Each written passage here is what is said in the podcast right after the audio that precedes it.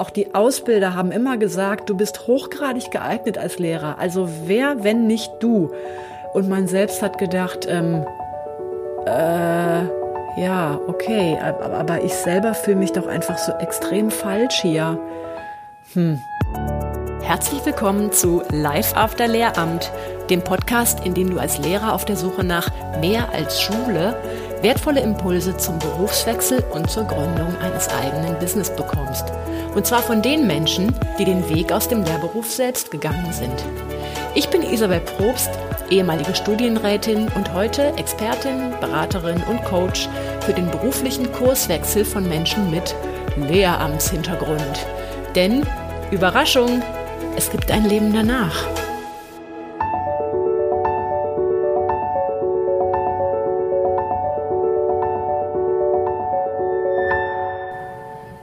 Hallo ihr Lieben, nach meiner Weihnachtspause melde ich mich zurück zum ersten Mal im Jahr 2020 und hoffe, auch du bist gut ins neue Jahr gekommen. Und ich weiß, das neue Jahr löst immer so einiges aus, vor allen Dingen, wenn man beruflich unzufrieden ist. Da nimmt man sich neue Dinge vor und ähm, jetzt soll alles anders werden. Ich wünsche dir, dass dieses Jahr das Jahr wird, indem du es anpackst, indem du deiner beruflichen Zufriedenheit ein großes Stück näher kommst. Und ich hoffe, mit meinem Podcast kann ich dazu beitragen. Ähm, die heutige Folge, die hat für mich einen ganz besonderen Stellenwert, denn das, ich möchte dir von einem Aha-Erlebnis berichten, das sich bei mir eigentlich so erst in den letzten, ich sag mal, sechs Monaten eingestellt hat. Und ich finde es so wichtig, dir davon zu berichten, Hätte ich davon vorher erfahren, wäre es sicherlich in meinem Buch gelandet. Aber es ist eigentlich jetzt erst im letzten halben Jahr eingetreten.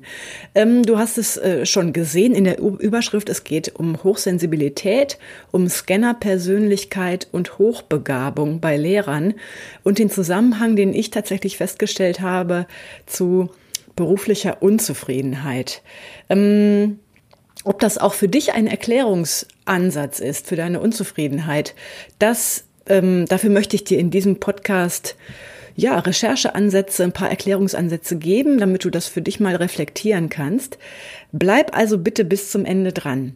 Bevor wir jetzt starten in die Folge, möchte ich ähm, vor allen Dingen einer Leserin danken, die mir auch eine ganz besondere Weihnachtsfreude gemacht hat. Das ist die Julia. Und zwar hatte ich von ihr Post im Briefkasten. So richtig so richtige Post, so, so haptisch, so zum Anfassen, so ein Kärtchen. Ich fand's wunderbar, obwohl wir uns gar nicht kennen, Julia.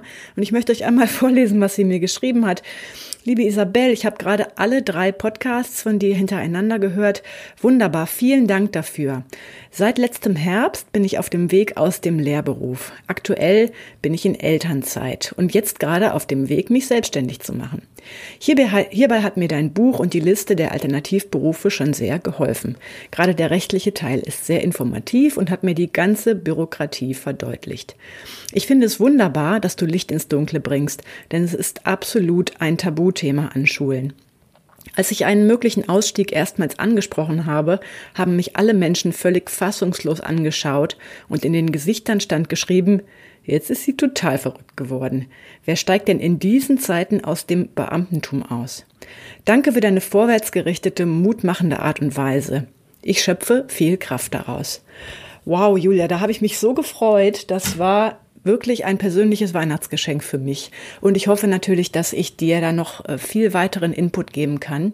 Vielleicht auch mit der heutigen Folge. So, lasst uns loslegen, liebe Leute. Es geht um Hochsensibilität, um Scannerpersönlichkeit und Hochbegabung. Ja, ähm, ich habe auch übrigens richtig meine Hausaufgaben gemacht und diesen Podcast äh, quasi verschriftlicht. Also du wirst einen sehr, sehr umfangreichen Blogartikel dieses Mal dazu auf meiner Page finden, in dem du auch alles nochmal nachlesen kannst. Da drin sind auch Links zu einigen Buchempfehlungen, die ich dir aussprechen möchte zum Thema Hochsensibilität, Hochbegabung im Erwachsenenalter, Scannertum und so. Ähm, für mich waren das diese Bücher Eye-Opener. Also besuche mein, meine ähm, Blogseite. Du findest das ja unter isabelprobst.de, dann im Blogbereich. Und schau mal rein, da findest du noch einige weiterführende Links. Jetzt geht's aber auch los. Tatsächlich habe ich im Laufe des letzten Jahres festgestellt, dass viele Lehrerinnen, die ich in der Beratung und im Mentoring begleite, sich im Grunde recht ähnlich sind. Und nicht nur sich, sondern auch mir. Ähm, das steht aber auf einem anderen Blatt. Themen, die immer wiederkehren, ohne dass ich sie von außen jetzt aufgestülpt hätte, sind Hochsensibilität, Vielbegabung und in einigen Fällen auch Hochbegabung. Und dass da ein gewisser Overlap besteht, auch das war mir gar nicht so klar. Ähm, vielleicht hast du dich mit dem Thema Hochsensibilität schon auseinandergesetzt. Das ist gerade im Grunde etwas, was viel Aufmerksamkeit erfährt. Es gibt Podcasts darüber, auch Blogs. Also in den letzten, ja, ich würde sagen, gerade im letzten Jahr habe ich da echt viel nochmal drüber wahrgenommen. Ähm, ein Thema für mich ist das so seit 2013, wo ich darauf aufmerksam wurde und habe mich ähm, damit erst so ein bisschen widerspenstig beschäftigt, weil ich das für esoterischen Kram gehalten habe, mittlerweile nicht mehr. Da weiß ich, das ist tatsächlich wissenschaftlich auch sehr gut erforscht, Hochsensibilität. Davon möchte ich dir heute berichten. Ähm, das ist tatsächlich etwas, was nicht alle, aber ich würde schon fast sagen, drei Viertel meiner Klienten mit sich bringen. Eine besondere Sensibilität für äußere Reize, ähm, das kann aber alles sein. Ne? Das kann nervlich sein, also ähm, was akustisch, äh, Akustik angeht oder ähm, Multitasking, dass man da besonders von belastet ist möglicherweise, ähm, vor allen Dingen auch eine besondere Empathiefähigkeit, dass man sehr, sehr feine Antennen hat für all das, was in Schule so abgeht im Alltag ähm, und da einfach deutlich mehr mitschneidet als andere Kollegen möglicherweise und deswegen auch in so eine, in so eine Überforderung kommt oder in so ein Overload. Ähm, das kann aber sich auch auf physikalischer Ebene abspielen, also dass ähm, du ähm, ja an Hautreizungen besonders äh, leicht leidest oder auch ähm, an Nahrungsmittelunverträglichkeiten, das ist übrigens absolut mein Thema, ähm, Allergien. Also es geht im Grunde um eine besondere Reizbarkeit des gesamten Nervenapparates, ähm, die man unter Hochsensibilität heute so zusammenfasst. Ist das eine Modeerscheinung oder ist da tatsächlich was dran? Die Beurteilung überlasse ich dir selbst. Ähm, das Thema Hochsensibilität, das ist so seit den 90ern in Amerika durch Elaine Aaron aufgebracht worden und dann ähm, ja doch mit einiger Verspätung auch auf den deutschen Markt geschwappt, würde ich sagen, ähm, auch den deutschen Publikationsmarkt. Wenn du da mal grundlegend was zu lesen willst, dann würde ich dir tatsächlich die Pionierin empfehlen. Das ist die Elaine Aaron. Ähm, es gibt aber auch viele gute deutsche Lektüre dazu, unter anderem ähm, ein Buch, was ich im, in meinem Blog verlinkt habe. Sensibel kompetent heißt das. Ähm, so, bin ich eigentlich hochsensibel? Ja, ich habe dir vorher schon beschrieben, was das heißt. Äh, es geht um eine besondere Reizoffenheit des Nervenkostüms und das ist jetzt erstmal neutral zu sehen. Also du bist jetzt nicht ähm, zu schwach für Schule, wenn du hochsensibel bist. Man kann sich ja auf verschiedene Arten und Weisen platzieren und damit umgehen. Meine Erfahrung ist, es ist eine absolute Herausforderung, wenn man einfach so offen ist für viele Reize und auch so feine Antennen hat wie hochsensibel als Lehrer.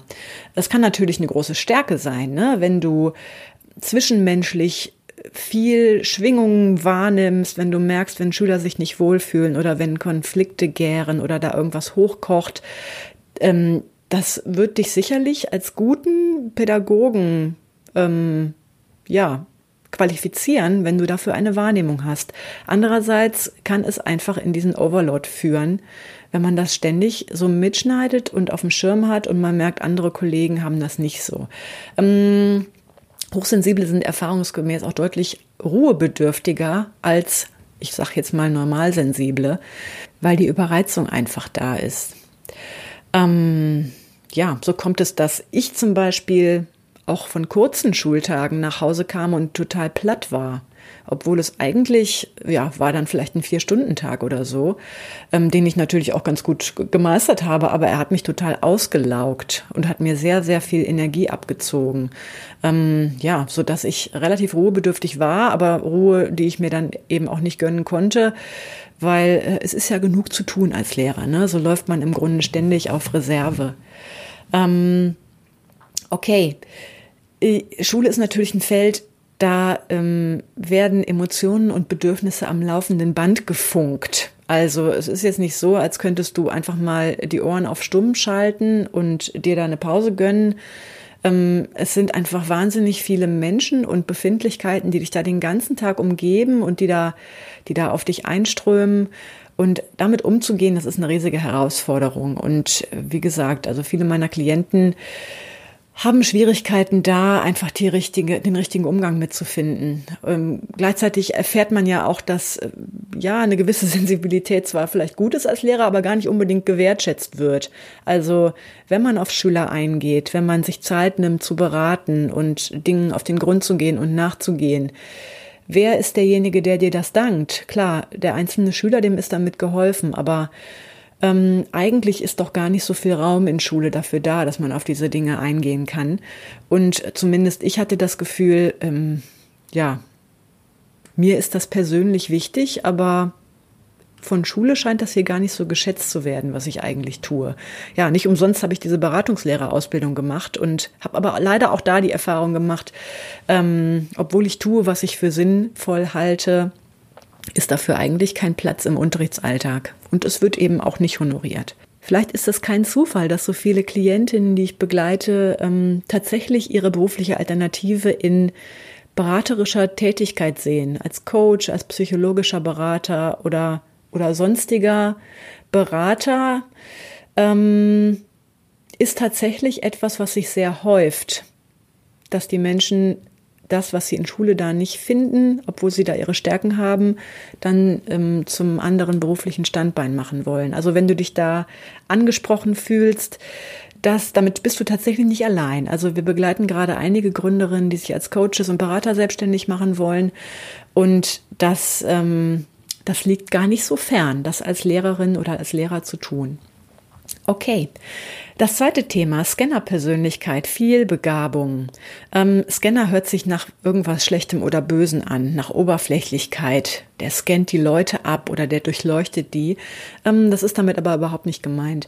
Das Konzept Vielbegabung kannst du dir so vorstellen. Es gibt Menschen, die sind, ähm, ja, die würden in der Terminologie von Barbara Scher, die das zum ersten Mal definiert hat, als Taucher bezeichnet. Taucher sind Menschen, die, die widmen ihr Leben einem Thema oder ja, einem überschaubaren Themenkomplex und verschreiben sich dem so richtig. Also die tauchen in die Tiefe dieser Sache und ähm, ja, ähm, ziehen daraus ihre Befriedigung. Das sind vielleicht die Kollegen, die du kennst, die sich so richtig ihrem Fach verschrieben haben, da auch forschen, vielleicht auch einen Doktor gemacht haben, mit Begeisterung lebenslang dabei sind. Ähm, ja, die, die so richtig als Marke dafür stehen. Ich, ich persönlich denke da an einen Kollegen so als Historiker, der macht Anforschung und dies und das und ja, das ist einfach so sein Ding. Das wäre der klassische Taucher für mich. Ähm, Scanner sind ganz anders aufgestellt. Die haben im Grunde eine ähm, Interessenverteilung in die Breite, ähm, weniger als in die Tiefe. Und zwar in die Breite jetzt nicht unbedingt gleichzeitig, sondern hintereinander. Also ähm, Themen, Interessen, das wird abgescannt. Es, eine, eine Klientin von mir hat das mal, mal ganz schön in Worte gefasst als Projektfieber. Ähm, sie hat immer das nächste Ding, für das sie total brennt, und auf das sie alle ihre Energien verwendet, ähm, sich da reinzulesen und sich das anzueignen. Und das fällt ihr auch sehr leicht. Also sie hat eine, eine große Auffassungsgabe und dann beherrscht sie das auch schnell recht gut. Ähm, und dann ebbt das Interesse ab.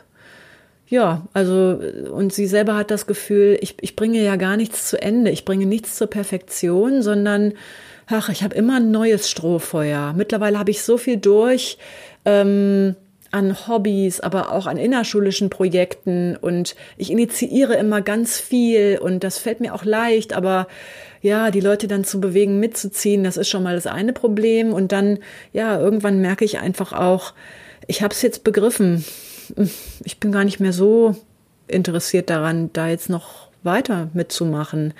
Und das ist auch eine, eine Persönlichkeits, ähm, die ich von mir selbst kenne und die, die eben auch einige meiner Klienten mitbringen.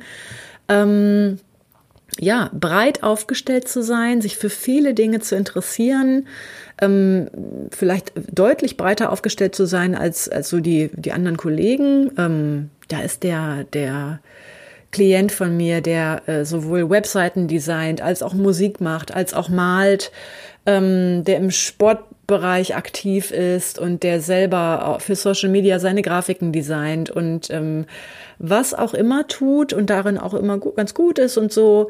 Ja, aber, aber trotzdem kommt er beruflich nicht an. Und das ist auch wirklich eine Herausforderung im beruflichen Bereich, so, so veranlagt zu sein, viel begabt zu sein. Im anglophonen Raum gibt es das Wort Multipotentialite dafür. Ähm, man hat viel Potenzial, dass die Herausforderung ist, das auf die Strecke zu bringen und bei einer Sache zu bleiben. Und ähm, ja, oft korreliert das tatsächlich auch mit Hochsensibilität. Nicht immer. Also wer hochsensibel ist, der muss nicht automatisch Scanner sein. Aber es ist nicht so selten, dass man beides ähm, aufweist. Eine Vielbegabung und eine, eine Hochsensibilität. Ähm, scheint sich nicht zu bedingen, aber es scheint miteinander aufzutreten. Ich habe dir in meinem Blogartikel dazu ähm, einen TED-Talk verlinkt, der ganz interessant ist, warum manche von uns nicht nur eine Berufung haben. Den kannst du dir mal anschauen, um äh, einfach mal zu schauen, trifft dieses Thema auch auf mich zu. Okay, ähm, Random Fact am Rand. Ich sprach neulich mit einer Klientin darüber und die sagte, bist du sicher, dass du Vielbegabung meinst? Mein Neurologe hat mir ADHS diagnostiziert. Und sie selbst ist da aus allen Wolken gefallen, weil sie ihrer Einschätzung nach alles ist, aber nicht ADHS-Betroffene. Ähm, vielleicht hat die Medizin da noch unzureichende Kategorien, um solch eine Persönlichkeitsausprägung zu beschreiben. Und darum fällt das für einen Mediziner möglicherweise unter ADHS.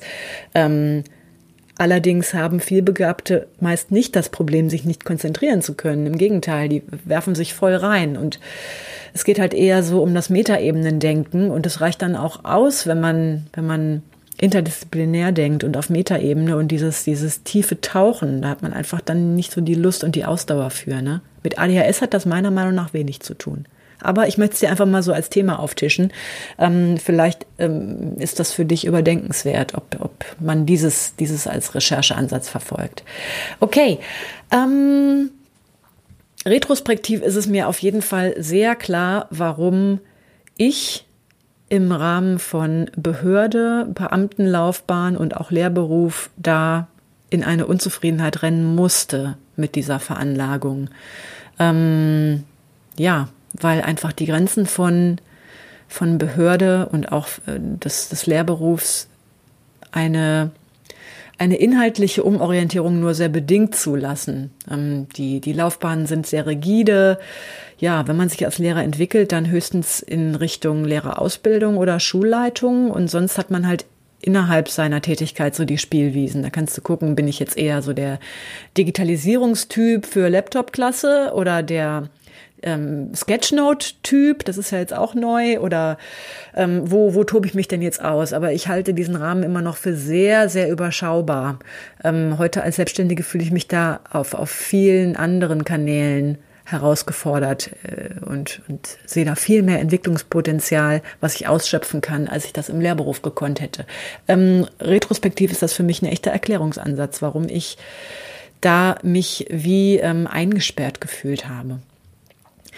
Ja, mh, mm, letztes Thema, Hochbegabung im Erwachsenenalter. Das war was, was ich wirklich nicht auf dem Schirm hatte. Es gab eine Klientin, an der hat sich das so als Aha-Erlebnis festgemacht. Ähm, ich nenne sie mal Miriam, sie heißt eigentlich anders. Ähm, die kam zu mir ins Coaching und äh, ja, ist wirklich eine beeindruckende Persönlichkeit, sehr, sehr helle, wenn man das so salopp sagen darf. Ähm, ja, formulierte ganz gestochen scharf und man merkte also analytisch ähm, wirklich fit und ähm, irgendwie stellte sich während des Gesprächs bei mir die Frage, sag mal, könnte, könnte die vielleicht hochbegabt sein? Sie, die ist eigentlich so der Klassiker, den ich mir unter Hochbegabten vorstelle. Und ich habe sie einfach darauf angesprochen, ob sie da mal diagnostiziert wurde. Und die hat laut gelacht und sagte, ich hochbegabt? Nee, also, äh, nee, also ich auf keinen Fall. Ich war im, als Schülerin eher so im Dreierbereich. Hinterher im Studium, da ist mir das alles zugeflogen und so. Und, und jetzt klar, also jetzt ähm, fällt mir das alles nicht mehr schwer und ähm, aber, aber hochbegabt, nein.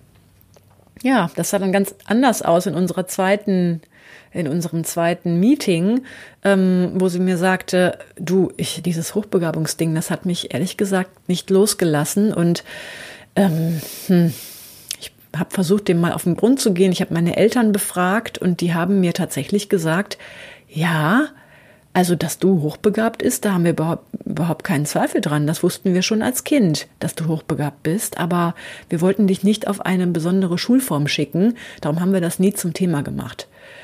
Ähm, und sie hat damit wohl so eine mittelschwere Eltern-Kind-Krise ausgelöst, indem sie dieses Thema angesprochen hat.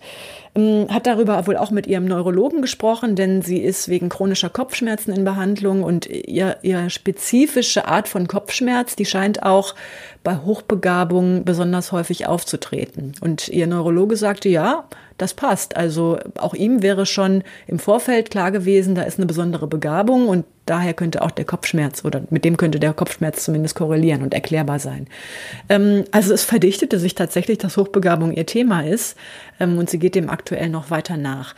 Ähm, ich möchte dir damit nur sagen, das ist ein Erklärungsansatz, den hatte weder ich auf dem Schirm noch möglicherweise du.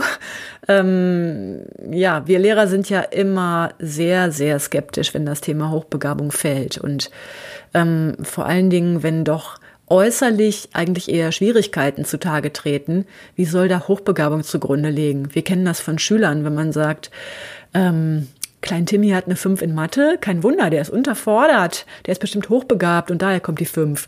Ähm, das ist ja schon fast ein Klischee, ne? Wie sollte das also sein, dass jemand, der erwachsen ist und, und beruflich möglicherweise sich nicht angekommen fühlt, dass das aus Hochbegabung rührt? Da sind wir Lehrer einfach, ähm, ja, doch zu vorgeprägt, dass wir das in Betracht ziehen würden. Ähm, ja, und je mehr ich mich mit dem Thema beschäftigt habe, umso einleuchtender wird es mir, dass Hochbegabung umso mehr eigentlich Thema sein kann. Denn ähm, es ist ein bekanntes Phänomen, dass Hochbegabte beruflich möglicherweise ihren Weg nicht finden. Ähm, obwohl sie vielleicht auch erfolgreiche Karrieren einschlagen. Aber ähm, biografische Brüche, nicht angekommen sein im Beruf, krasse Berufswechsel, das kennzeichnet tatsächlich viele Menschen, die erst im Erwachsenenalter auf ihre Hochbegabung stoßen. Ähm, es gibt so verschiedene Kriterien, ähm, die sich bei Erwachsenen und auch bei meinen Klienten immer wieder durchziehen. Natürlich nicht jedem. Ich will dir nicht unter die Nase reiben. Jeder meiner Klienten ist hochbegabt, ist ja vollkommen Hanebüchen. Ähm, aber überleg mal, ob das irgendwie auf dich zutreffen könnte. Also ähm, oft ist es so, rein formal, die Noten im Studium waren super, auch die Noten im Referendariat waren gut. Man hatte das Gefühl, ja, formal fliegt mir das zu. Auch die Ausbilder haben immer gesagt, du bist hochgradig geeignet als Lehrer. Also wer, wenn nicht du? Und man selbst hat gedacht, ähm, äh, ja, okay, aber, aber ich selber fühle mich doch einfach so extrem falsch hier. Hm. Okay. Ähm, einige fühlen sich auch tatsächlich vom Lehrberuf intellektuell unterfordert. Das ist so. Ähm, es ist ja nicht so, dass selbst im Leistungskurs das eine intellektuelle Herausforderung wäre, Leistungskursniveau zu unterrichten. Ist jetzt vielleicht ein bisschen anmaßend, aber Leistungskursunterricht spielt sich ja inhaltlich noch nicht mal auf Proseminarniveau ab in der Uni. Ähm, also rein inhaltlich sind wir dem ja extrem gewachsen als Lehrkräfte. Die Herausforderungen entstehen dann aus anderen Dingen. Ja, die Passung zum Zentralabitur und das ist ja, äh, empfinde ich alles eigentlich eher als Schikane. Aber intellektuell herausfordern finde ich das nicht unbedingt. Und ähm, es gibt tatsächlich Lehrer, die fühlen sich einfach inhaltlich angeödet von ihrem Beruf. Insbesondere natürlich auch in Schulformen, die, ähm, ja, ähm, Sekundarstufe 1 Schulformen. Ne? Ähm, ja, es kann sein, dass du eine ganze Menge tolle Ideen und Konzepte hast, äh, aber du immer wieder merkst, ähm, die Leute in deinem Umfeld ziehen nicht mit, die sind noch viel weiter vorne, die sind eigentlich erst dabei, das Problem zu verstehen und zu erfassen, während du schon an Lösungen dokterst und dich lähmt das so ein bisschen, dass die anderen ähm, mit deinem Tempo nicht mitkommen ähm, oder auch einfach diese Innovationslust nicht haben und dieser ganze träge Apparat nicht mitzieht in der Schule. Ähm, es, was typisches ist, dass ähm, du das Gefühl hast, das ist nicht weltbewegend genug, was ich hier tue. Ähm, die Relevanz deiner Arbeit, die ähm, ist ganz stark abhängig von deinem Lebensgrundgefühl für dich. Also wenn du das Gefühl hast, das, was ich hier tue, ist nicht sinnhaft, dann wertet das für dich dein, dein Lebensgrundgefühl stark ab. Auch das ist typisch oder nicht untypisch für Hochbegabung. Das sind nur so ein paar Ansätze für dich um, um mal zu hinterfragen, könnte, könnte Hochbegabung ein Thema für mich sein. Aber sicherlich werden prozentual gesehen wahrscheinlich eher wenige von uns hochbegabt sein. Aber es ist tatsächlich eine Sache, dass diese Dinge korrelieren. Hochsensibilität, Vielbegabung, Hochbegabung. Für mich ein absolutes Aha-Erlebnis und ein, ähm, ja, ein ganz neuer Erklärungsansatz für berufliche Unzufriedenheit bei Lehrern. Das wollte ich dir mitteilen. Überleg mal, ob eines oder vielleicht sogar mehrere dieser Kriterien auf dich zutreffen. Und ähm, lass mir doch bitte dazu mal einen Kommentar da. Es würde mich wirklich brennend interessieren, ob du dich da wiederfindest. Du kannst das tun, entweder indem du mir schreibst an podcast.isabelprobst.de oder indem du einfach meinen äh, korrespondierenden Blogartikel ähm, kommentierst. Den findest du unter isabelprobst.de unter meinem Blog. Lass mir doch da mal ähm, einen Kommentar dazu da. Bin ich da vollkommen auf dem Holzweg mit meinen Beobachtungen, dass das korrelieren könnte? Oder siehst du das ähnlich? Würde mich freuen. Okay, soweit von mir heute. Ich hoffe, da konnte ich dir nochmal neue Einblicke geben. Bis ganz bald, deine Isabel. Du willst alle meine Tipps zur beruflichen Neuorientierung als Lehrer schwarz auf weiß? Dann schau mal in mein Buch Ausgelehrt. Ab morgen läuft die Schule ohne mich. Wenn du meine Unterstützung auf deinem Weg aus der Schule oder in dein selbstständiges Business möchtest, schreib mich einfach an. Entweder über meine Seite isabelprobst.de, über Facebook, Insta, LinkedIn oder per Mail an kontakt.isabelprobst.de. Dann quatschen wir über dein Vorhaben und schauen, ob's passt. Bis ganz bald, deine Isabel.